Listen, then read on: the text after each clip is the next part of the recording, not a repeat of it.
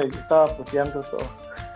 Eso parece Zombieland ahí, bueno, Crackland le llamamos nosotros. Dicen que el 70% de su venta es cerveza y el gobierno decidió de algún modo que la cerveza no es eh, un eso es un refrito rojo de, de liberación. Comúnmente, marcas hoy hay muchas. Y no entre ellos. Todos los camarones se mataban entre ellos. Por ejemplo, eh, para que vean el- la forma en la que en Costa Rica hay incentivado. de la policía municipal, que están desbordados también, gorilas municipales, bajando placas y haciendo partes y haciendo Hola Tangente, donde hablamos lo que muchos no quieren. Bueno, muy buenas tardes a todos los que nos sintonizan por medio del Facebook Live. Estamos eh, en un evento más de ANFE eh, que vamos o que denominamos y que vamos a llamar ¿Qué nos deparará el 2021?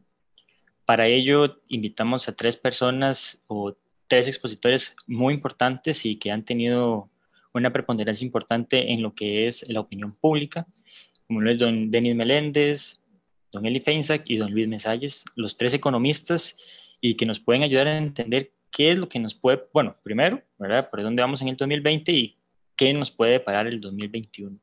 Eh, mi nombre es Sebastián Trejos, soy el director ejecutivo de ANFE y secretario. Eh, y antes de comenzar, quería dar la bienvenida a los tres. Muchas gracias por el tiempo, porque sé que tienen una agenda bastante apretada. Eh, y de verdad, muchas gracias por el tiempo y una vez más, bienvenidos. Muchas gracias. Vamos a ver, la estructura que tenemos para hoy es, es realmente sencilla. Eh, tenemos una introducción rápidamente de cinco minutos y los panelistas tendrán alrededor de 10 minutos para exponer su punto de vista sobre lo que, bueno, termina por suceder en el 2020 y lo que nos puede esperar para el 2021 en el orden de primero don Luis, luego don Eli y de último don Denis, pero no menos importante. Eh, y después tendrán un periodo de más o menos 30 a 35 minutos para réplicas y preguntas que ustedes nos pueden hacer por medio del Facebook Live o bien eh, nos lo pueden mandar por escrito. Yo creo que podemos ir empezando. eh, don Luis, eh, ah, perdón, per- perdón, la introducción, se me olvida. Eh, vamos a ver, hay, hay un tema interesante que me gustaría que vamos a ahondar y tal vez los panelistas nos pueden dar a profundidad su punto de vista y es que, bueno, Costa Rica está en una situación fiscal muy complicada. Eh, a pesar de que tenemos un déficit, digámoslo así, optimista de un 9%, ¿verdad? porque han dicho que se puede profundizar a, hasta un 10%, casi un 11%, eh, sin porque no se contemplan los faltantes de recursos que ha propiciado eh, estos últimos trimestres la pandemia, evidentemente pone al gobierno a correr en lo que falta el 2020 y pues salen estas medidas de aprobar más impuestos eh, o de querer un segundo paquetazo fiscal para poder tener un colchón con respecto a los gastos que nos hacen falta. Y pues tal vez paliar un poquito más lo que es la deuda para el 2020. No, no fue menos esta reacción de la gente que literalmente se tiraron a las calles, independientemente del movimiento, hay que dejarlo claro. La consigna es muy, siempre la misma, es no más impuestos y que el Estado es el que debe, debe de socarse la faja, por lo menos en algunas partes, otros como Rescate Nacional, pues no quieren ni, ni prestar el hacha, pero tampoco quieren dejar que piquen la leña, ¿verdad? Entonces es complicado. La situación que vive el país, pues eh, no es para menos. Carlos Alvarado parece que pues quiere jugar literalmente con la parte del diálogo y el tiempo premia. ¿Verdad? Como les decía, tenemos un déficit casi de un 9, bueno, va a llegar a un 9%, un faltante que tiene que ver el Ministerio de Hacienda para cerrar el año de casi 5 mil millones de colones, eh, y hay que ver de dónde va a salir. Y tenemos que cumplir con nuestras obligaciones prácticamente corrientes, y no solo corrientes, sino financieras también para el próximo año. Y los préstamos están estancados en la Asamblea Legislativa y los recursos pues prácticamente están escasos un 55% del presupuesto será financiado con deuda y apenas un 45% proviene de los impuestos o lo que recoja el Estado. Ante esto, eh, evidentemente, el tema del default es muy cerca, ¿verdad? o por lo menos estamos, yo creo que nunca habíamos estado tan cerca de abrir esa puerta eh, y el gobierno parece no tener una idea clara de cómo evitarlo. Para ello, como les decía, tenemos a los tres panelistas que nos pueden explicar qué puede hacer el gobierno, ya sea para saltarse y evitar esto en 2021 en un corto plazo, o bien, pues socialmente y económicamente, si el gobierno tiene los, decir, los pantalones bien puestos para poder remediar esta situación, ¿qué nos espera para el 2021? Porque sin duda va a ser bastante complicado, no solo económicamente, como les decía, sino socialmente eh, para el gobierno de Carlos Alvarado. Eh, sin más, le dejo la palabra a, a don Luis, que puede, bueno, si tiene una presentación, don Luis puede presentarla, pero el tiempo es el tiempo suyo. Eh, gracias, eh, Sebastián, gracias por, por, la introducción. No, no voy a hacer una presentación, eh, pero yo creo que más que, que ver primero cómo llegamos hasta acá y luego qué es lo que nos dispara hacia adelante según mi, criterio. yo creo que es, a ver, la pandemia nos agarra muy mal parados. cuando empezó esta pandemia en marzo, el país apenas venía, digamos, de tomar unas decisiones a finales del 2018, principios del 2019, de cómo íbamos a resolver nuestro problema fiscal, un problema fiscal que veníamos arrastrando desde hacía prácticamente 10 años y que no habíamos logrado resolver y que al no resolverlo lo que habíamos venido haciendo es básicamente acumulando deuda, pateando la bola para adelante. Eh, y que con las decisiones de finales del 2018, que básicamente lo que llama, se llamó la ley de fortalecimiento de las finanzas públicas, eh, lo que se, el plan que existía era básicamente eh, unos impuestos nuevos, el, IVA, aumento en renta, ganancias de capital, una ley de empleo público muy light, que, que, prácticamente no cambió la estructura de, de salarios ni de gastos en, remuneraciones del, del gobierno, eh, de manera que eh, terminamos el 2019 todavía con un déficit fiscal muy alto y una deuda que seguía acumulándose, donde el patrón, o sea, para terminar con ese patrón de deuda creciente, eh, el plan se suponía que era que el gasto público creciera más despacio que lo que crecía la economía y con eso poco a poco iba a irse llegando a un, a un, a un superávit fiscal o un superávit primario eh, y con eso la deuda eventualmente se iba a estabilizar. Pero seguíamos teniendo una deuda muy alta y cuando llega la pandemia a principios del 2020, pues entonces teníamos eh, un déficit que no se había resuelto, un déficit que dependía, su solución dependía de que la economía creciera y más bien no creció, o sea, más bien se nos vino abajo totalmente con la pandemia.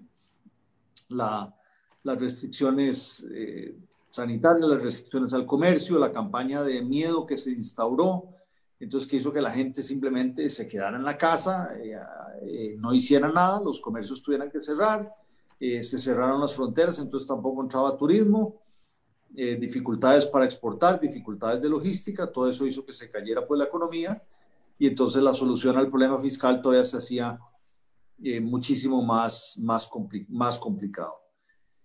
Eh, y entonces la, de, la deuda, en vez de empezar a solucionarse, se nos agravó mucho más porque entonces los ingresos del gobierno se desplomaron, al, no haber actividad económica, pues entonces se desploma el, ingreso por impuesto de ventas, ingreso de impuesto de rentas, ingreso de impuesto de aduanas, que cayeron en el orden del 15 o el 20% en el segundo trimestre de este año con respecto al mismo trimestre del año pasado. Eh, y más bien eh, con necesidades eh, nuevas de, de, gasto, donde entonces en, en salud se justifica más gasto porque hay que atender todo esto de la pandemia, este, en, en, seguridad también, etcétera, etcétera. Entonces al final el gobierno dice que tiene que gastar más, pero con mucho menos ingresos, entonces la deuda se nos va mucho más alto. Eh, pero bueno, eso yo creo que, digamos, es, ese efecto de la pandemia sobre la economía es un, efecto que se vio en prácticamente todos los países del mundo donde tuvieron algún efecto. La mayoría de los países lo que han reaccionado es tratar de, ayudar a la gente a través de un seguro de desempleo, a través de alguna ayuda social a la gente que había quedado sin empleo, eh, igual que hizo aquí el gobierno con el bono proteger. Eh, pero una vez que ya pasa lo más fuerte la pandemia, empiezan a abrir la economía, la economía se empieza a reactivar y con eso generan los ingresos para poder pagar otra vez. Y con la ventaja que la mayoría de los países eh, que no son Costa Rica tenían una, una posición inicial mucho, mucho mejor, en el sentido que tenían menos deuda y les hace más, más fácil resolver. Pero como Costa Rica tenía esa posición inicial más mala, eh, y la caída en la actividad económica ha sido relativamente grande, o sea, de la manera que nos ha afectado a nosotros ha sido más que en, que en otros países. Entonces, el, el, la acumulación de deuda ha sido todavía más grande de lo que se esperaba. Eh, como el gobierno no tiene eh, de manera de financiar todos los, los gastos ante la caída de ingresos y, los aument y el aumento de gastos que hay, entonces recurre al, mercado financiero, el mercado financiero se le empieza a secar, entonces lo que dice es va a recurrir a organismos internacionales que le empiezan a ayudar y esos organismos internacionales sí, están dispuestos a ayudar y, generan préstamos de recursos por el orden de más de 2 mil millones de dólares para, para terminar el 2020. Eh, que a estas alturas, ya a finales de octubre, todavía no se ha terminado de aprobar esos, esos créditos y, el gobierno tiene que salir corriendo para tratar de terminar el 2020 con esos préstamos que necesita, porque eh, si no, no va a poder pagar ni siquiera aguinaldos. Pero definitivamente el problema más grande se viene en el 2021. Digamos que el 2020 lo puede cerrar si ya se aprueban esos créditos y, más o menos va, va a salir ha hecho algunas, algunos canjes de deuda tratando de patear el vencimiento de algunas otras deudas y bonos para el 2022, 23, etcétera, pero en el 2021 el gobierno va, va a enfrentar una situación de un déficit fiscal todavía muy alto, eh, un mercado interno totalmente deprimido, eh, con un crecimiento que, que, probablemente va a ser bajo, o sea, no va, probablemente no sea negativo como, como este año, pero que va a ser bajo. Un mercado incapaz de, de una economía incapaz de generar mucho ahorro en esas circunstancias y por lo tanto eh, incapaz de financiar con recursos internos el déficit que, que, que, se está generando en el sector público y por lo cual tiene que recurrir al mercado externo y recurrir al mercado externo también de ya, ya la gente ve el nivel de los inversionistas ven el nivel de deuda de Costa Rica y lo, lo consideran muy alto. Y ahí es donde empiezan a, a, a, pedirle un plan al gobierno, que bueno, lo vienen pidiendo hace rato, pero yo lo insistiendo ahora más y decirle a Costa Rica, vea, si usted quiere que le preste eh, dinero, va a tener que decirme cómo va a ser para revertir la tendencia de la deuda creciente y va a poder pagarme en el futuro y el plan de Costa Rica ahí, el que ya había adoptado en el 2018, claramente es insuficiente porque ha cambiado muchísimo la situación económica y tiene que venir con un plan muy, mucho más, mucho más agresivo. Y ahí es donde hemos estado entrabados en los últimos meses, donde el gobierno lo que ha estado es escuchando a muchos sectores para que le den su opinión de cómo resolver eh, creo que hemos sido muchos los que hemos planteado propuestas de diferentes maneras eh, y el gobierno no, en el momento que decide ya tomar la decisión y plantea una propuesta que es la que, va a la que dice que va a plantear al, Fondo Monetario Internacional, es una, una propuesta que es claramente inaceptable, no solamente para el pueblo que no entiende, o sea, que tal vez no entiende mucho de números, pero que sabe que la está pasando mal, y que en estos momentos no es momentos para que le pidan pagar más impuestos, este, y desde el punto de vista técnico uno la ve y dice, o sea, ¿cómo pretende el gobierno en un solo año bajar un 6% del déficit primario, o sea, bajar, de pasar de 4% de déficit primario a 2 positivo? O sea, es un ajuste fiscal eh, demasiado bestial, yo es la, la, palabra que le pondría, y, o sea, yo creo que es... es Dos minutos, Luis. Sí, que es claramente, eh, o sea, no, no, es, no, es, no, es, no es un, un, plan de recibo, no es un plan que se pueda implementar y por lo tanto ahí es donde se cae, Obviamente hay gente que pues, se va a las calles y hace protestas más violentas, pero también yo creo que ha habido críticas por todo lado.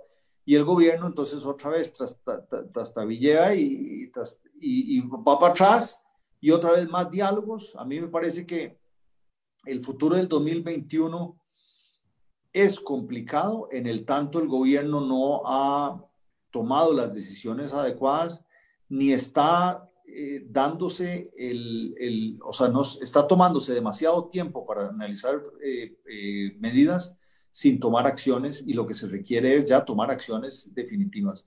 Para mí las acciones deben ir por el lado de no solo controlar el crecimiento del gasto, sino que tiene que reducir el, el tamaño del Estado, tiene que haber medidas estructurales donde se, pueda bajar el, el, el, gasto de forma permanente, no solamente, o sea, los recortes de presupuesto que ha presentado el gobierno creo que van en la dirección correcta, pero son insuficientes, son casi que un maquillaje que se está haciendo, pero para que sea algo permanente debe haber una reforma del Estado en el tanto que hay que fusionar instituciones, hay que cerrar instituciones, ahí va a sobrar gente y la van a tener que despedir.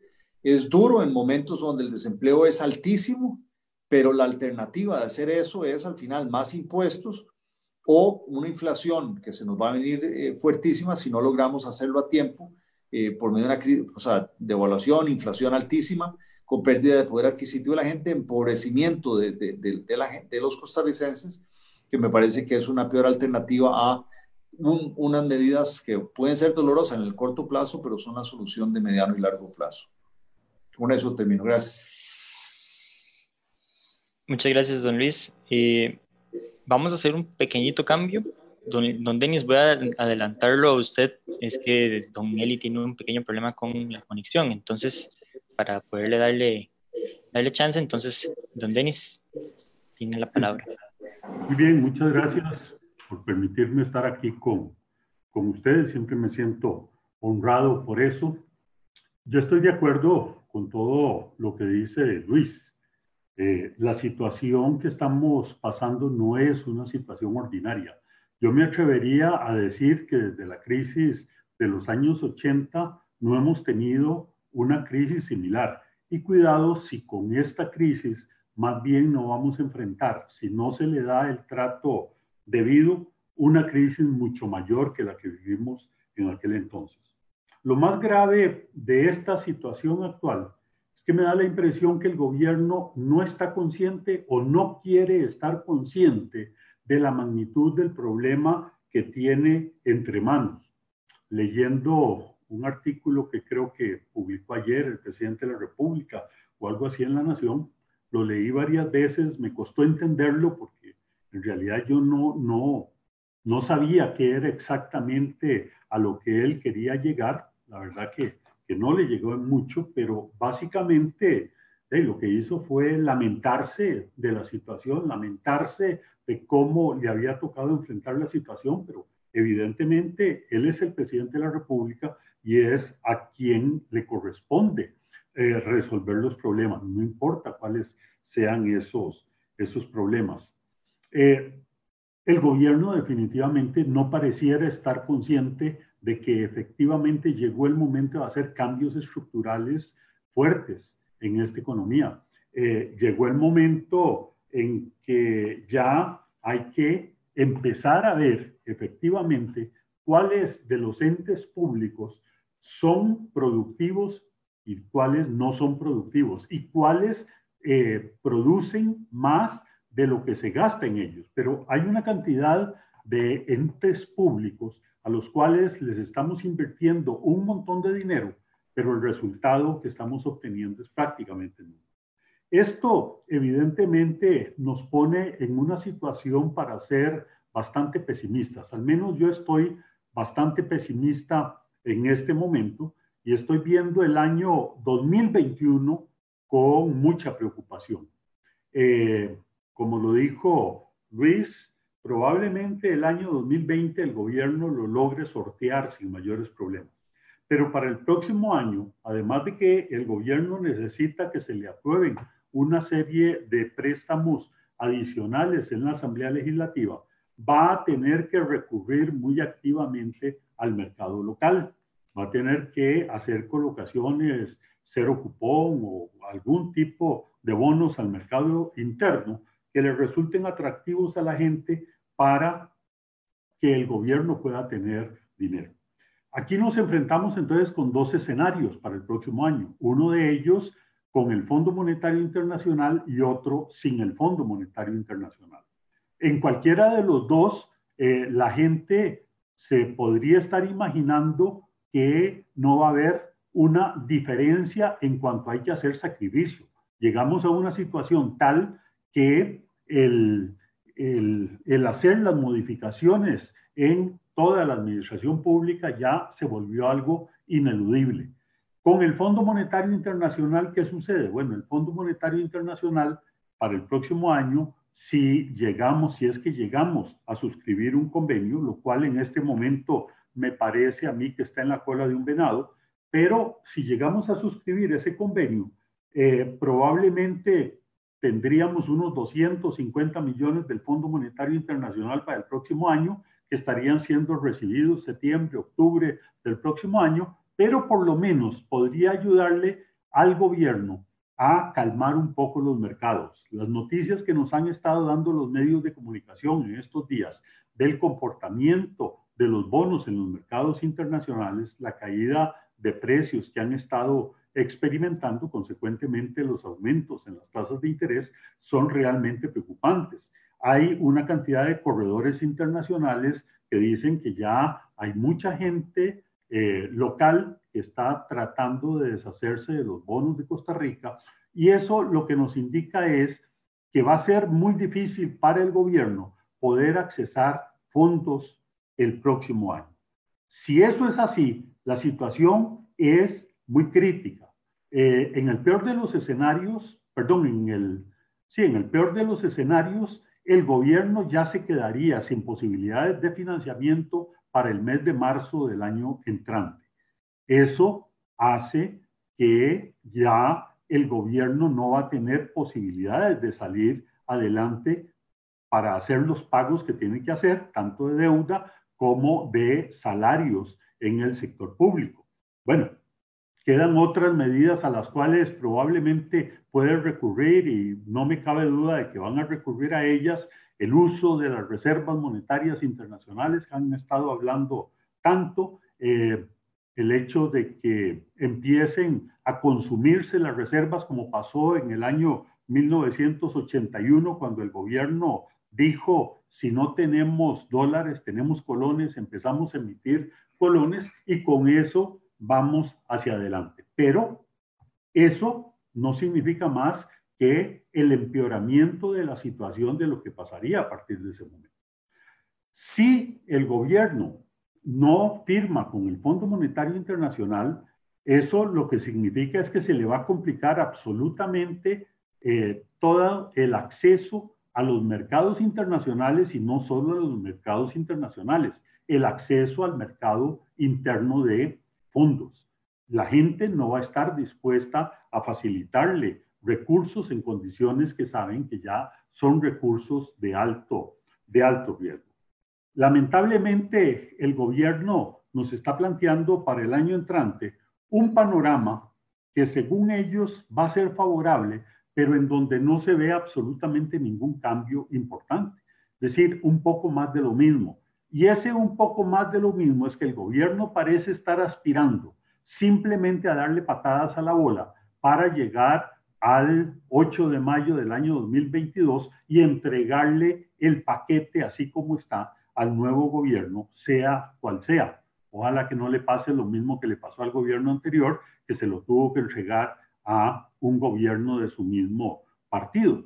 Pero estamos eh, claros de que no podemos esperar cambios significativos en esta administración. El gobierno probablemente se esperará a que ya la situación está a tal grado que supuestamente podría estar apostando a que a los diputados no les va a quedar más remedio que aceptarle que se van a poner impuestos, que vamos a subir el IVA al 15, al 16, al 17%, que vamos a ir con el impuesto a las transacciones financieras, lo cual sería eh, absolutamente improductivo porque mientras implementan ese impuesto se acaba el tiempo y, qué sé yo, como es la tendencia eh, que se está dando de que vamos a poner impuestos para que paguen los ricos. Eso es el lema que está vigente en este momento.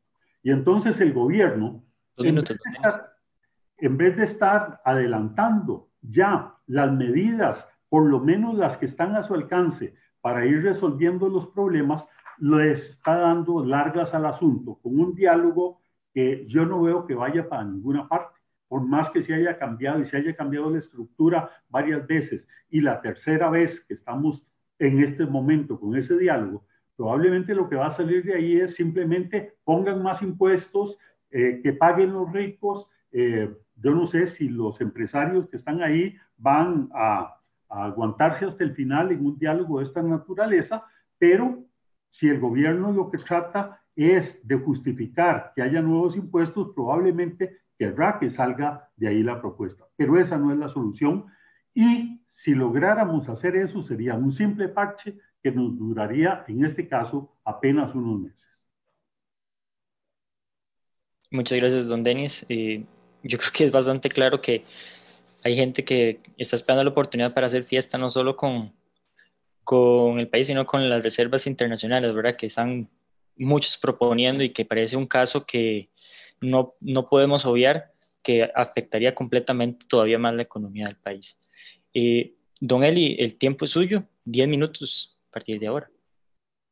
Eh, muchas gracias, Sebastián. Eh, yo estaba todo contento que me tocaba de segundo para que por lo menos me quedara algo que decir, pero de ya ahora después de, de estas dos presentaciones, pues realmente está muy difícil. Yo eh, en la lotería. Sí, por, por culpa del internet. este, a ver, tal vez lo, lo, que voy a hacer yo para, para poder aportar algo diferente es irme un poquito más atrás en, en la historia. Yo creo que Luis hizo un eh, magnífico eh, resumen de lo que ha sucedido en los últimos dos años desde la, de la aprobación de la, de la reforma fiscal. Eh, y don Denis un poco entró más en el tema de el, entorno actual y el, el, el, entorno político y cómo eso afecta las posibilidades de salir adelante. Eh, me alegra escuchar que ellos piensan que el, riesgo del default es para el 2021. Eh, yo hasta hace unos días también lo pensaba de esa manera. En este momento, francamente, no veo eh, cómo llega el gobierno a, a fin de año el plan de endeudamiento que había presentado el gobierno eh, a principios de la pandemia eh, involucraba créditos que aún no han sido aprobados. Los que no han sido aprobados, eh, que deben andar por el orden de 1.500 millones de dólares, que se suponía que eran proyectados para aprobarse este año. La semana pasada el gobierno intentó hacer un canje de, de deuda, un canje de bonos por 1.400 millones de dólares los, eh, los inversionistas suscribieron únicamente medio millón de dólares de, de 1.400 millones, o sea, prácticamente nada, tan, tan nada que, que, el propio Ministerio de Hacienda decidió declarar desierta esa, eh, eh, ese megacanje, ¿verdad? Y entonces uno se pregunta, bueno, si, si el mercado local no le respondió al, al gobierno y los créditos no están aprobados, y por otra parte, el gobierno y, el, y la fracción del PAC se han dedicado a escupirle en la cara en cada oportunidad que han tenido a los diputados de oposición eh, y con lo lentos que son los trámites en el Congreso, ¿cuál es la expectativa de que estos créditos internacionales realmente se aprueben de aquí a final de año? Y si el gobierno no pudo patear para adelante los vencimientos que tiene en el cortísimo plazo, ¿cómo hace para llegar a, a, a diciembre y pagar aguinaldos y, y todos los pagos que, que, hay que hacer a fin de año, sobre todo considerando que por, el, por la modificación del año fiscal, eh, el mes de diciembre, que usualmente era un mes de recaudación alta, porque era cuando vencían los pagos de los impuestos, sobre todo el impuesto de la renta, eh, este año no, no será en diciembre, sí habrá un, un adelanto trimestral, pero no, no es lo mismo que el vencimiento del pago que, que, quedará para el primer trimestre del próximo año. Eh, Así que a mí sí me preocupa el panorama del corto plazo y, y por eso decía, me quiero ir un poco más para atrás para que entendamos el origen del problema y por qué la solución tiene que venir primordialmente del lado del recorte del gasto, que es, como decía don Denis, algo que el gobierno no ha querido entender. Eh, y, y, que decía también Luis Mesalles, eh, que los recortes en el presupuesto que ha hecho el gobierno, algunos de ellos de propia voluntad, otros presionados básicamente por la oposición, van en la dirección correcta, pero no resuelven el problema estructural. Son recortes temporales que en un año subsiguiente pueden volver a, a esos gastos pueden volver a crecer. Por eso es necesaria la reforma del Estado para eh, eliminar programas, eliminar instituciones, eh, de manera que esas líneas, digamos, desaparezcan del presupuesto de la República y entonces sí podamos hablar de una, eh, de una disminución del gasto permanente. Voy a tratar de compartir aquí una, una imagen. Vamos a ver si, si... Ah, no, no puedo. Eh, Sebastián, ¿vos me puedes? Sí, claro. Gracias. Este, esta, aquí lo que tengo es eh, lo que sucedió con las finanzas públicas a partir de la crisis del año 2008-2009, que fue la, la, anterior crisis internacional. Eh, en el 2007 podemos ver, la columna verde sólida es eh, el gasto como proporción del PIB, las columnas verde claro con el borde verde oscuro es eh, el ingreso como proporción del PIB. En el 2007 podemos ver que el gasto representaba un 14,67% del PIB y los ingresos 15,23%, con lo cual tuvimos un pequeño superávit de un poquito más de medio punto porcentual. Vean lo que empieza a suceder, incluso a partir del 2008. Que a veces la gente dice que plan escudo a partir del 2009, pero del 2008 al 2009 ya tenemos un aumento del gasto de 0.6% del PIB, de 14.67 a 15.27. Y a partir del 2009, ya con un plan escudo, el, disparo se, el gasto se dispara perdón, a 16,76 y para el 2010 al 19% del PIB. Eh, so ustedes pueden ver ahí un, un incremento de 4 puntos, 4,33 puntos porcentuales del gasto como proporción del PIB y a partir de ahí, eh, todos los años subsiguientes, después del 2010, nos mantuvimos en el orden del 19 al 20% en el gasto público. ¿Qué pasó con los ingresos? Bueno, los ingresos en el 2007 y 2008 fueron extraordinariamente altos, por encima del 15% del PIB, producto de eh, eh, una economía que estaba creciendo muy dinámicamente. Los ingresos caen en el 2009, producto de la crisis, lo cual es normal, siempre sucede, y para el 2010 se empiezan a recuperar.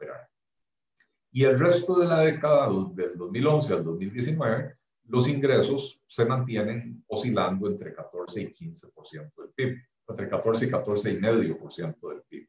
Es decir, los ingresos, si bien cayeron, no cayeron tanto, cayeron menos de un punto porcentual con respecto al, a, al, a la precrisis, pero los gastos se nos dispararon a lo loco.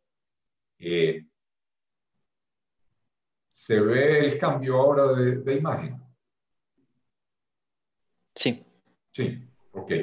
Aquí, aquí en esta otra lo que tengo es los últimos cuatro años antes de, antes de la pandemia. Eh, y entonces la columna amarilla eh, me, me, muestra el ingreso como proporción del PIB, la columna roja me muestra el gasto como proporción del PIB. Y entonces podemos ver que en los últimos cuatro años el gasto público se mantuvo en el orden del 20%. En el 2018 se aprueba la reforma fiscal y, y tenemos un crecimiento de ingresos. Vean que los ingresos pasan de 14,10 a 14,76, a pesar de que fue un mal año para la economía. El crecimiento fue muy, eh, muy raquítico, ¿verdad? Eh, pero los, los gastos pasan de 20% a 21,72. O sea, hay un aumento en el gasto de un 1.7% del PIB. Parte de eso, buena parte de eso, producto de los intereses que se pagan sobre la deuda, otra parte de eso, producto de eh, que el gobierno hizo lo que los gobiernos siempre hacen, cuando, cuando crecen los ingresos, crecen los gastos aún más. Entonces, el problema claramente, el problema claramente se origina del lado del gasto.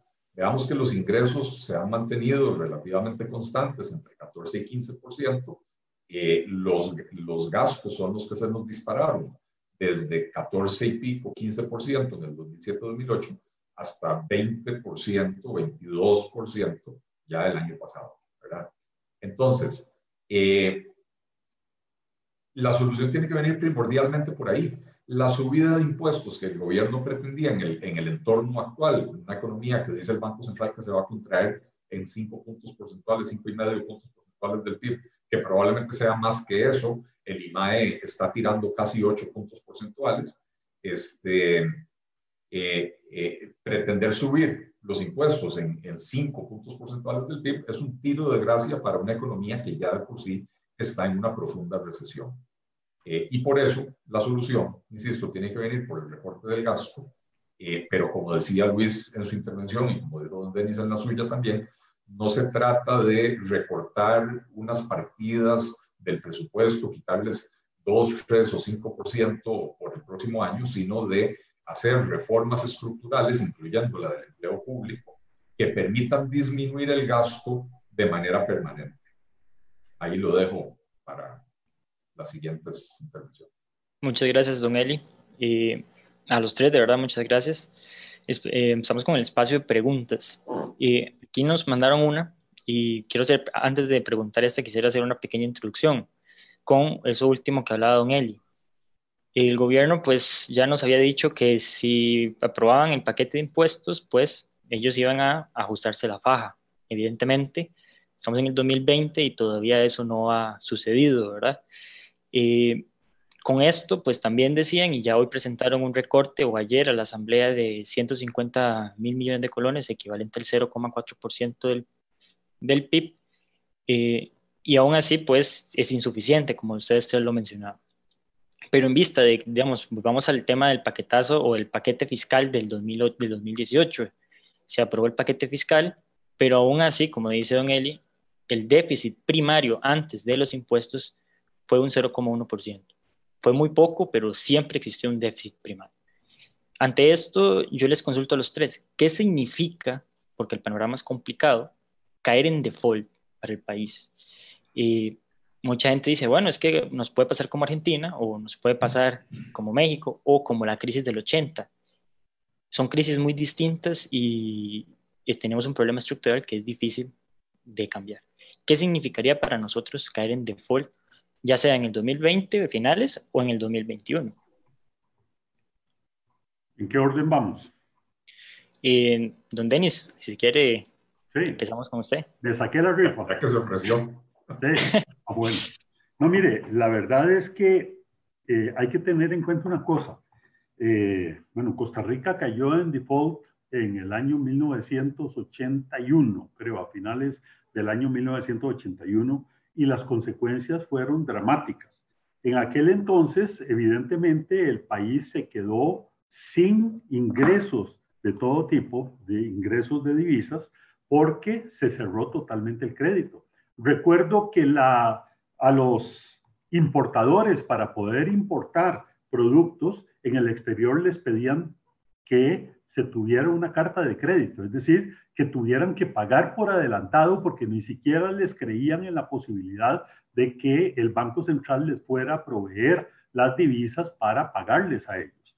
Entonces, llegamos a un nivel de desconfianza tal que nos empezamos a ver en una situación en donde, en primer lugar, el tipo de cambio no va a aguantar. De hecho, ya en estas circunstancias como vamos, el Banco Central ha metido aproximadamente 660 millones de dólares para sostener el tipo de cambio en el nivel en que va. Por ahí he visto varias noticias en donde hablan de que el Banco Central ha metido 60, 80 millones.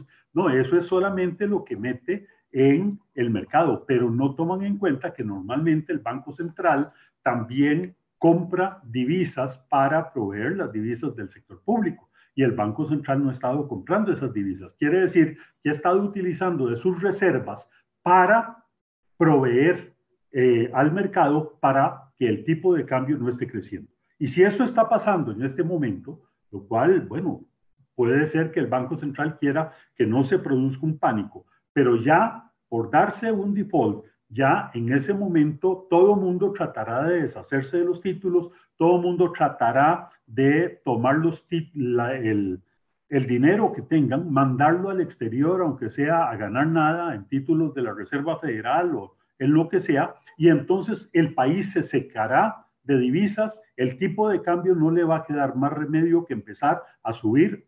No sé qué tan abruptamente, pero no es nada prometedor ese panorama y consecuentemente los niveles de inflación van a empezar a ser lo que todo mundo ha tratado de quitarse de encima, que es ajustarse sus salarios. Resulta que se viene una devaluación, se viene una inflación y eso se encarga de decirle a la gente, sabe que ahora usted con el salario que tiene, no se lo rebajamos nominalmente, pero ahora sí le va a alcanzar para comprar mucho menos. Entonces, esa situación es verdaderamente crítica. En 1982 los productos empezaron a desaparecer de los mercados, había que hacer filas para conseguir cierto tipo de productos y había escasez de prácticamente todo. Ese panorama yo no quisiera vivirlo nuevamente.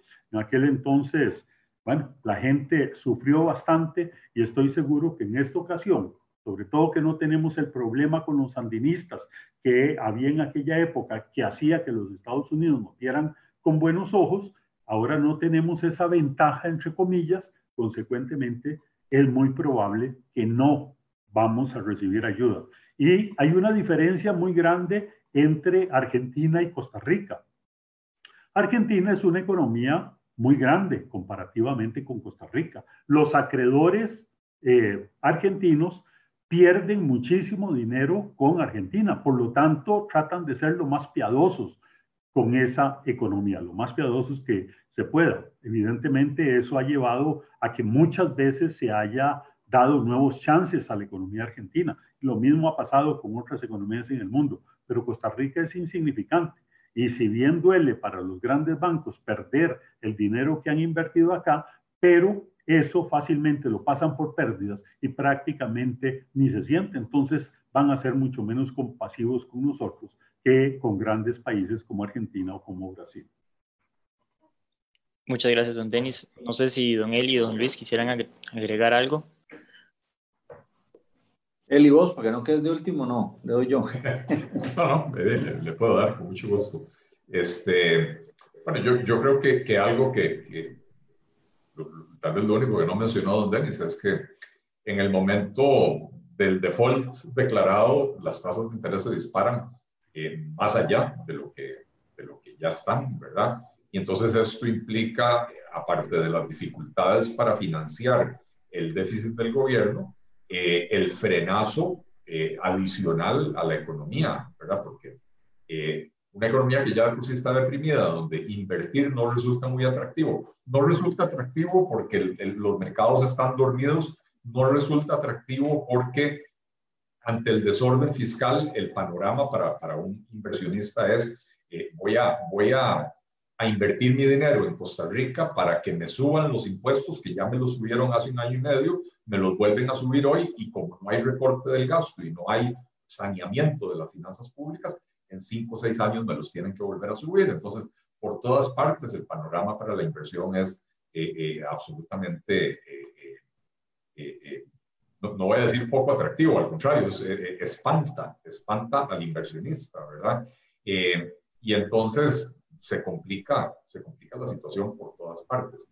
Creo que otra cosa que es importante notar es que el Banco Central ha venido siguiendo una política monetaria expansiva, anticíclica, cosa que es normal esperar en una situación como esta, pero eh, el, el, medio circulante prácticamente se ha duplicado en el último año, ¿verdad? Entonces, ahí tenemos dinero que, que, que no se está pudiendo traducir en, en, mayores compras o en mayores inversiones, por lo que ya describimos, y es dinero que anda persiguiendo dólares para, para tratar de preservar valor, ¿verdad? Entonces, esto en alguna medida o sea, es otro factor más que explica por qué la moneda ha venido depreciándose. Eh, Y, y bueno, en, en, en, una situación en la que, ojo, que ya el Banco Central advirtió que si fuera necesario, está dispuesto a comprar 250 mil millones de colones de títulos de Hacienda, cosa que se le autorizó a principios de la pandemia en una movida ter terriblemente irresponsable de la Asamblea Legislativa, eh, que por cierto yo presenté un recurso de amparo contra eso, pero el recurso de amparo está ahí durmiendo, perdón, una acción de inconstitucionalidad, pero está durmiendo el sueño de los justos. Eh, eh, eh, pero, pero, pero es evidente que el Banco Central está dispuesto a, a, a utilizar esa herramienta que se le dio, eh, con lo cual el, el, efecto inflacionario es todavía más, más preocupante, ¿verdad?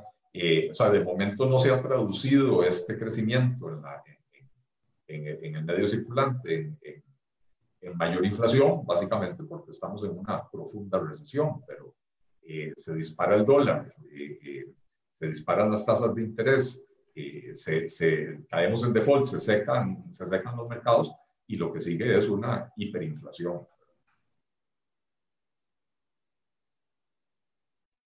Don Luis, no sé si quiere agregar algo más. A... No, nada más complementar, eh, para ponerlo en números, lo que estamos hablando.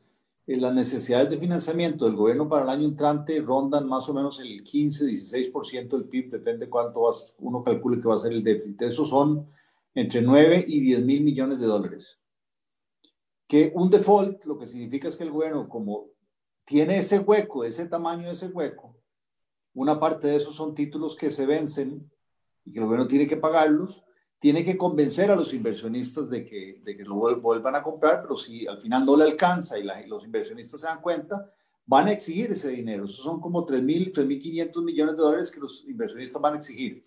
Si el gobierno no se los paga, la, la, la, el resto de la plata que puedan estos inversionistas agarrar y salir corriendo, van a salir corriendo. Son 3.000 millones más o menos de dólares de intereses que tiene que pagar el gobierno. ¿Ah? Que si tampoco, si, si entra el default, tampoco los paga. Y luego son otros 3 mil millones de dólares, que es el déficit primario, que es básicamente que si no tiene dinero, o sea, si eso significa que son 3 mil millones de dólares que los impuestos no le alcanzan para cubrir esos gastos que son básicamente salarios, eh, transferencias a otras instituciones que lo gastan en, en su mayoría en salarios, alquileres, la luz, papel higiénico, etcétera, etcétera. El gobierno no tendría 3 mil millones de dólares para pagar eso. O sea, empleados públicos se van a quedar sin su salario de alguna manera. O el gobierno recurre a la maquinita, lo que han dicho, a la maquinita del Banco Central para imprimir dinero y lo pagamos todos vía una inflación mucho más alta. Además de la, de la, de la devaluación eh, que, que se va a dar porque la gente va a salir corriendo con su plata y eso hace que las tasas de interés eh, se, se, vayan por las nubes y como decía él, al final eso afecta la actividad económica, pero también una combinación de devaluación y tasas de interés al alza va a hacer que los bancos entren en problema porque hay mucha gente que todavía está endeudada en dólares eh, o endeudada con tasas eh, variables, tasa básica pasiva más tanto, y esa combinación de más devaluación y tasas de interés va a hacer que mucha gente también eh, no pueda pagar su crédito van a entrar en problemas de, de, de, insolvencia las personas y los bancos también a su vez van a entrar en problemas de insolvencia. O sea, es, es, es, es un cóctel de, de, que es fatal y que es lo que yo creo que deberíamos tratar de evitar. Pero entre más pase, el, más, más pasa el tiempo y uno ve más el gobierno buscando nuevas instancias de diálogo, que es básicamente una manera de patear la bola para adelante y no tomar las decisiones, más es la posibilidad de que se dé este, esta crisis, este, este default, y de, de, acuerdo con él, o sea, las posibilidades de que sea en el 2020 no las veía muy bajas, cada vez se ven más altas. Yo no sé si todavía hay chance de, de que se aprueben, por lo menos ahí en, en, la Asamblea creo que hay como 500 o 600 millones de dólares en, que ya están en la Asamblea y que se los tienen que aprobar. Políticamente puede ser bien complicado, pero después hay como 1.200 millones de dólares que ni siquiera han llegado a la Asamblea. Y ya estamos a, otra vez a finales de octubre. O sea, eh, Sí, sí, ¿de dónde va a sacar el gobierno la plata para terminar 2020 y pagar aguinaldos? Puede tener razón él y eso puede ser que ni siquiera lo terminemos. Sí, sí, sin duda es, el panorama es bastante complicado, ¿verdad? Y como don Denis es, es dramático porque la crisis puede ser un poco hasta más profunda de lo que se vivió en la década de los 80. Tenemos dos preguntas que las voy a unir porque pueden ir eh, de la mano. Y digamos, como economistas, que, bueno, entre, entre, entre, economistas manejamos el supuesto de que el gobierno logra sortear el 2020 y estamos en el 2021. ¿Puede salir el gobierno o podemos salir de la crisis sin necesidad de subir los impuestos? O sea, me imagino que don Randy pregunta si, eh, hacer una reforma estructural profunda del, del Estado. Y, y, después, como decía eh, don Luis Mesalles, eh, recurriendo a esta maquinita para imprimir el dinero, o bueno, don Eli también lo mencionaba, podría darse la impresión de dinero para evitar un impago de la deuda con una consecuencia de la inflación, lo pregunta Mariana. Ya han tocado, pero me parece que pueden ser dos preguntas que pueden ir de la mano porque son dos medidas, como decimos, que las han tocado no solo el gobierno, sino también hay economistas catedráticos que las están propulsando, por lo menos la de la maquinita de imprimir dinero. ¿Qué le parece si empezamos de atrás para adelante, don Luis? A ver, eh, yo creo que el gobierno nos ha venido empujando al borde del abismo, eh, no tomando las decisiones, para al final decir que la única salida que hay es que solamente aumentando impuestos se puede salir.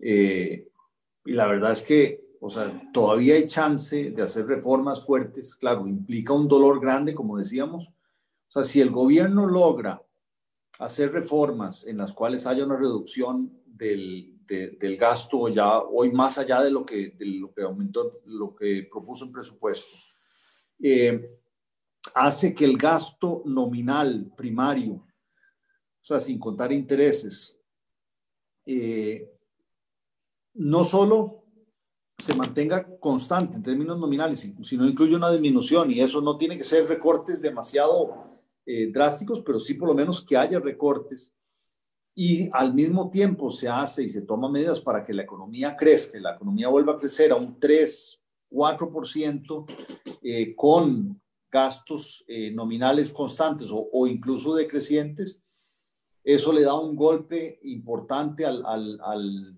al déficit primario para irlo acercando hacia un, un superávit. Eh, luego está el tema de venta de activos para tratar de reducir el, stock de deuda y con eso también reducir el costo de la deuda, que ayudaría también a, acercarnos a reducir de manera sostenible la deuda. Pero, eh, y, yo lo que creo es que, a ver, si, si con eso no alcanza y hay que tocar algo de impuestos, me parece que lo que hay que hacer es una reforma estructural del lado de impuestos en la manera que se pueda nivelar la cancha, eliminar algunas exoneraciones, ¿verdad?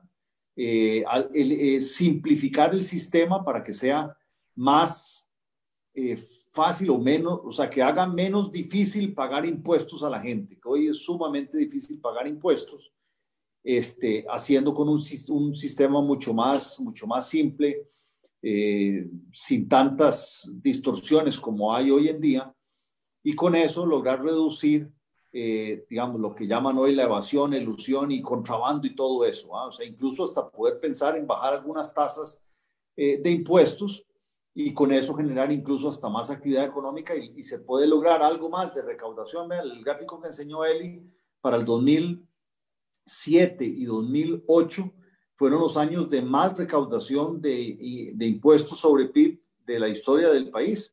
¿Y por qué fue? Porque esos años estábamos creciendo al 7-8%. Es, es, eso lo que hay que hacer para tratar de evitar el tener que eh, introducir impuestos nuevos. O sea, puede ser que eso o sea, un, implique un, un, aumento de carga tributaria, pero un aumento de carga tributaria hecho de una manera sana, que al final, este, acompañado de una reestructuración del Estado, que al final se haga sostenible. Lo que no se puede, lo que yo creo que las, los que andan diciendo que esto se puede resolver con el, uso de las reservas eh, para financiar al gobierno.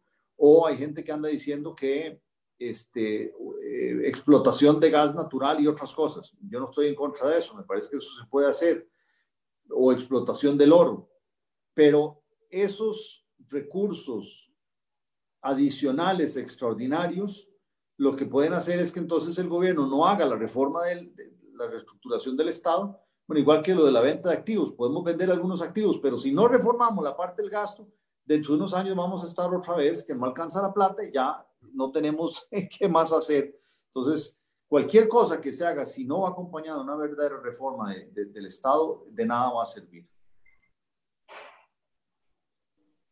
Muchas gracias, don Luis. Y no sé si don Eli o don Denis quisieran agregar algo más con respecto a si deberíamos salir, o sea, si puede salir de esta crisis sin aprobar un solo impuesto. Don Eli. Sí, no, yo, bueno, creo, creo que eh, Luis tocó un punto que es importantísimo ahora al, final de su intervención. Eh, definitivamente el intento hay que hacerlo, de salir sin tocar los, los impuestos. Eh, y si vamos a tocar los impuestos, lo que deberíamos de hacer es simplificar, una simplificación tributaria brutal en este país. Tenemos más de 105 impuestos vigentes, hay cinco de ellos que son responsables del 90% de la recaudación y hay otros 10 y hay otros 10 impuestos que son responsables prácticamente del otro 10% que falta. Entonces, ¿para qué tenemos los otros 90 impuestos? Yo nunca lo he entendido. Son impuestos que le introducen costos a la administración tributaria le desvían la atención de aquellos impuestos donde sí se genera eh, y por lo tanto la fiscalización de la administración tributaria es bastante mala, ¿verdad? Entonces, eh, cuando se habla de, disminuir la, evasión o de disminuir la ilusión y la gente cree que esto es un, problema policial, es un problema de subir las penas eh, o subir los castigos por la, por la evasión o por la ilusión, eh, realmente no están entendiendo que es que el propio sistema fomenta la evasión, eh, porque donde hay 105, 110 impuestos vigentes, pues eh, es normal que, que, la gente busque, y esto se, se, observa en todos los países del mundo, ¿verdad? Entre más sencillo sea el sistema, el sistema tributario, entre más fácil se le haga al contribuyente el cumplimiento tributario, menor tiende a ser la evasión. Y después, entre más simples sean los impuestos, en vez de tener, como, como ahora en Costa Rica, que el impuesto al salario tiene cinco o seis categorías, ¿verdad? Porque hay exento, 5%, 10%, 15%, 20%, 25%, seis niveles diferentes. Eh, bueno, esos son portillos que se presentan para la ilusión. Eh, eh, entonces, entre, entre menos gradas tenga usted y entre menos impuestos tenga usted, menor va a ser la evasión, menor va a ser la ilusión.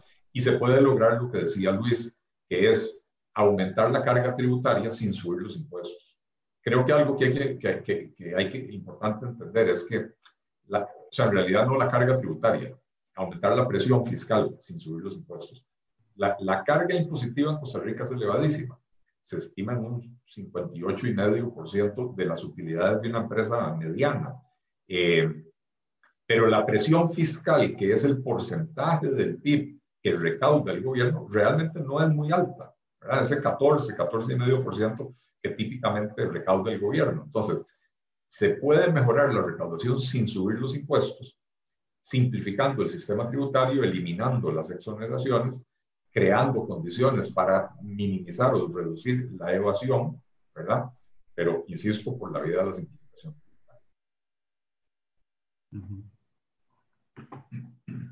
Sí, bueno, yo quisiera agregar a lo que ya se ha dicho, todo lo que lo anterior estoy totalmente de acuerdo. Yo creo que hay muchísimo campo por el lado de las exoneraciones. Hay una cantidad de exoneraciones que están vigentes que no tienen ningún sentido. Deberíamos ir hacia tasas más uniformes en vez de ese picadillo de tasas que tenemos, que eso es el principal incentivo para la ilusión tributaria.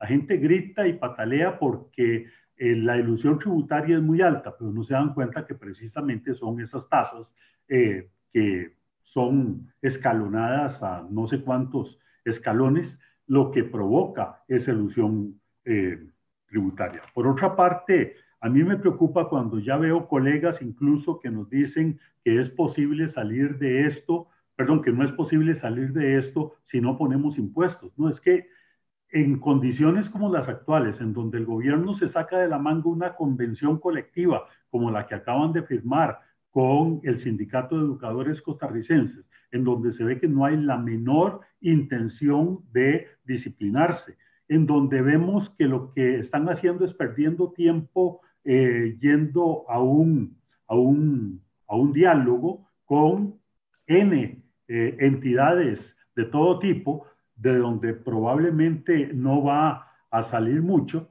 bueno, yo no siento que haya ambiente para aumentar impuestos. Eh, algunas instituciones han declarado, mire, es que si me reducen el presupuesto, vamos a entrar en cierre técnico. Bueno, yo digo, bueno, como que ya les está cayendo la peseta, que es el, la, la solución. Hay una cantidad de instituciones públicas que deberían estar en cierre técnico, ya. Hay instituciones que cuando pasó al principio lo de la pandemia y todo el mundo eh, vio que se cerraron los servicios públicos, nadie se enteró ni siquiera que esas instituciones existían. Nada le va a pasar a esta economía con que haya una cantidad, 10, 15 de esas instituciones que están cerradas técnicamente, o sea que simplemente no tienen ningún gasto, probablemente estarán gastando nada más en los salarios, pero eh, no, no van a tener ninguno de los otros gastos. A eso es a lo que debemos ir. No se han dado cuenta de que estamos en una emergencia peor que la de la pandemia y que consecuentemente hay que tomar medidas de emergencia y cierres técnicos o cierres efectivos de entidades públicas es lo que se necesita con urgencia en vez de estar pensando en crear nuevos impuestos. Perfecto, muchas gracias a los tres. Ya para ir cerrando, eh, eso que dice Don Denis también, y quisiera hacer una colación, y recordemos que Carlos Alvarado, y bueno, mm, Luis Guillermo Solís, su antecesor, eh, prometió el cierre del COSEB y el CONAVI, ¿verdad? Y ahora que salen diciendo que hay un cierre técnico, pues ahora la gente brinca, ¿verdad? Que cómo es posible, pero ellos lo vienen prometiendo, incluso prometían cerrar la DIS y ya salieron diciendo que hay un cierre técnico, entonces no la quieren cerrar. Bueno, en fin, es, es un juego prácticamente político, ¿verdad? Eh, pero ya para cerrar y para que lo vamos a ver también como a modo de conclusión, si ustedes tres en algún momento, digamos, o no sé si lo han tenido la oportunidad, están frente a Carlos Alvarado y les dice, están en el 2021, ocupamos una medida, una medida ya en el corto plazo que aplicar, ¿cuál aplicarían? Si quieren, no sé si podemos empezar por Don Denis o como quieran. yo he insistido mucho de que algo que urge es la reactivación de la economía y una medida que reactivaría la economía sería hacer una, una amnistía general de regulaciones. No significa eliminar las regulaciones, sino dejar su cumplimiento a cada uno de los profesionales encargados. En construcción, me decía a mí un ingeniero, bueno, resulta que pasamos por todo el, el proceso de aprobación de planos del INBU, de CETENA y demás, pero al final de cuentas, la única responsabilidad que cabe aquí es la, la del ingeniero encargado. Entonces, ¿para qué se hizo todo lo demás? Simplemente si alguien incumplió, después vendrán las penas y vendrán las sanciones correspondientes.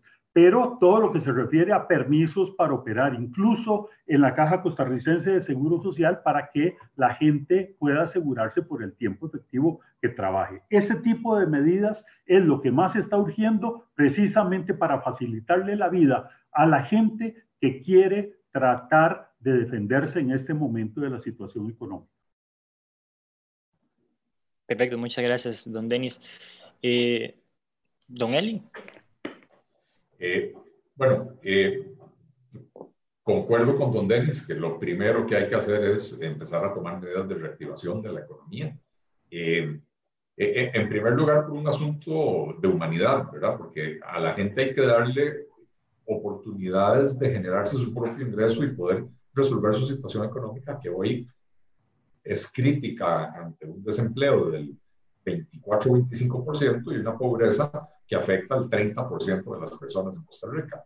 Eh, habiendo, habiendo dicho eso, don Denis, eh, pues yo le diría al presidente dos medidas de corto plazo, eh, una con efecto inmediato, otra con efecto a, a mediano plazo, pero muy importante. Eh, la, la, la, la, de mediano plazo, pero digo, es una medida de corto plazo porque ya está avanzada en la Asamblea Legislativa, es la reforma del empleo público.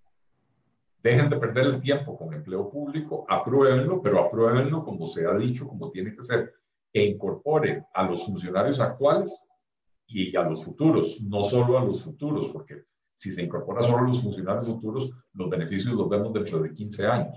Si se incorpora a los funcionarios actuales con un transitorio que diga que el funcionario que tiene un salario mayor al que le correspondería en su categoría, se le congela el salario hasta que por inflación el salario global lo alcance y si el funcionario tiene un salario menor al, eh, al que le correspondería a la nueva categoría, entonces sigue acumulando pluses hasta que su salario alcance el de su categoría. Eh, y lo otro es incorporar, lo que ha dicho don Rubén Hernández hasta la sociedad, la prohibición de celebrar convenciones colectivas en el sector público, tal como lo, ha, eh, tal como lo dicen los convenios internacionales y como lo ha dicho la propia Sala Cuarta, etc. Eh, digo que es de corto plazo porque es, es, un proyecto que ya está para ser dictaminado en comisión eh, y podría aprobarse en cuestión de semanas. Y mandaría una señal muy positiva si se hace con esas, con esas consideraciones, ¿verdad? Y, y, lo otro, que es una medida que el gobierno puede tomar eh, prácticamente en automático, es el no pago de... Eh, el no pago del, eh, del, salario escolar el próximo año y de hecho todos los años mientras el, el nivel de endeudamiento supera el 60% del PIB, porque la sala segunda de, de, la Corte Suprema de Justicia estableció que el salario escolar no es un plus, sino que es un aumento salarial. Bueno, y si es un aumento salarial, la regla fiscal aprobada en el 2018 dice que cuando el endeudamiento supera el 60% del PIB, cosa que pasamos en enero o febrero de este año, no hay aumentos salariales. Entonces, si no hay aumentos salariales y el salario escolar es un aumento salarial según la sala segunda, pues entonces ahí está la justificación legal para, para dejar de hacerlo y es un ahorro de 140 mil, 150 mil millones de colones al año. Muchas gracias, don Eli. Don Luis. Eh, no, yo creo que totalmente de acuerdo. Yo creo que hay dos señales que el gobierno tiene que dar que son clarísimas para dar un cambio en la visión que estamos teniendo país. Una es lo que decía don Denis, reactivación. Meterse de cabeza de que va a haber una reactivación, de que va a haber una amnistía en, regulaciones, eh, de que va a apoyar a, las empresas que vayan a surgir. O sea, o sea es, es cambiar mentalidad y, cambiar mentalidad de arriba para abajo, que el presidente tenga, eh, o sea, en sus discursos incorpore que quieren, ¿verdad?, reactivar la economía a través del el sector productivo, que es el que produce. Que hoy en día los discursos son como muy ambiguos y más bien dan miedo, entonces la gente se retrae de invertir. Y la otra señal que tiene que ver clara es de que va a eh, hacer reformas dentro del Estado para reducir el tamaño del Estado y, hacerlo más, más pequeño y más, más eficiente. Y para eso es, está la reforma de empleo público, está la, tiene que eh, dar alguna señal, aunque no sea inmediato, pero de fusionar muchas instituciones, cerrar algunas instituciones que no sirven. Es básicamente una idea parecida a la del proyecto Cerrar de Otón Solís, fundador del PAC, donde, eh, claro, hay que hacerlo bien hecho, no como Otón lo que quería hacer era cerrar algunas instituciones, pero al final eh, dejaba a la misma gente ahí, no, lo que hay que hacer es despedir los empleados que sobran, eh, aunque duela, pero al final es una señal clara de que es preferible despedir unos pocos empleados que causar una crisis como la que se nos viene, o de aumentar impuestos, que igual va a causar una crisis y recesión y se van a perder empleos en el sector productivo mandar esa señal me parece que es fundamental y es importantísima, este, tanto reactivación como reducción de gasto y reforma del Estado. Perfecto. A los tres eh, les agradezco mucho. Ya pasamos la hora de, de estar en el programa. Como a modo de conclusión, yo creo que el panorama es bastante complicado para Costa Rica, ya los, los tres panelistas nos explicaron y de hecho quiero hacer un paréntesis aquí. Ustedes pueden leerlos a los tres, ellos escriben columnas en distintos medios de comunicación y tienen muy valiosos aportes que tal vez aquí no los podemos abarcar todos, pero pues valen la pena eh, leerlos y revisarlos. Yo sinceramente espero equivocarme de verdad, o que estemos equivocados de que el default no llegue este año, ¿verdad? Y que tengamos una oportunidad o una segunda oportunidad para por lo menos eh, que el gobierno y los diputados, porque esto no solo el Ejecutivo, se pongan pues la mano en el corazón y que decidan hacer las reformas necesarias para que el país pueda seguir caminando o, y como bien lo dijimos, pues seguir creciendo a un ritmo de un 7, un 8% como lo veníamos haciendo antes de, bueno, antes del, de la crisis financiera del 2008. Eh, sin más, les agradezco mucho una vez el tiempo a don Denis, don Eli, don Luis. Eh, creo que fue bastante provecho y para las personas que nos sintonizaron, creemos que también fue bastante provecho. Gracias, Sebastián. Muchas Gracias. gracias. Igualmente, Muchas gracias saludos. y muy buenas tardes. Buenas tardes.